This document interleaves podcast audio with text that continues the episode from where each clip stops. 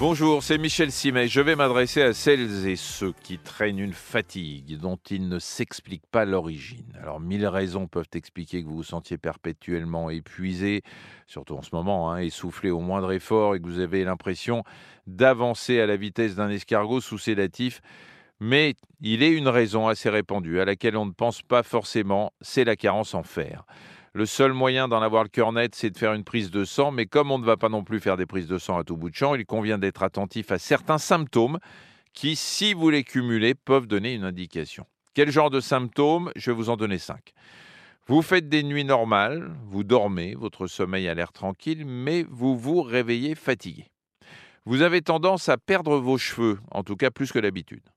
Vos ongles sont fragiles, ils se cassent ou se dédoublent.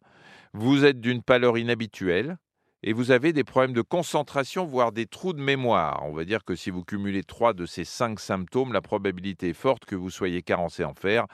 Il reste à en avoir la confirmation pour agir et l'action passe par l'alimentation parce que le fer, ce n'est pas votre organisme qui va le fabriquer, quoi que vous fassiez.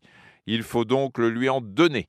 Vous lirez sans doute ici et là qu'on trouve du fer dans les légumes verts, les œufs ou les produits laitiers, c'est vrai, mais il y a un bémol.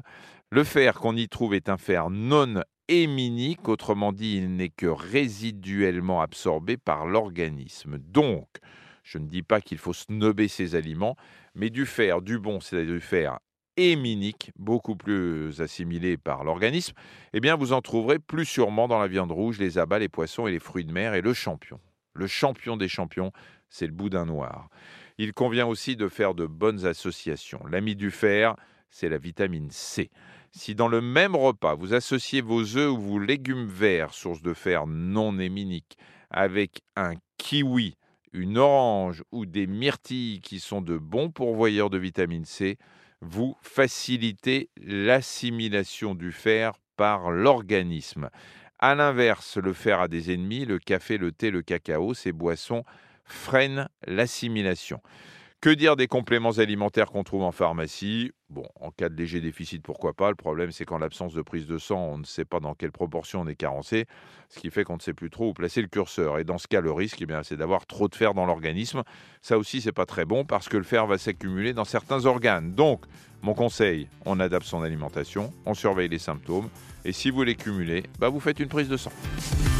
Merci d'avoir écouté cet épisode de Ça va beaucoup mieux. Si vous avez aimé, n'hésitez pas à en parler autour de vous et à nous mettre des étoiles. Retrouvez tous les épisodes sur l'application RTL, rtl.fr et sur toutes les plateformes partenaires. À très vite.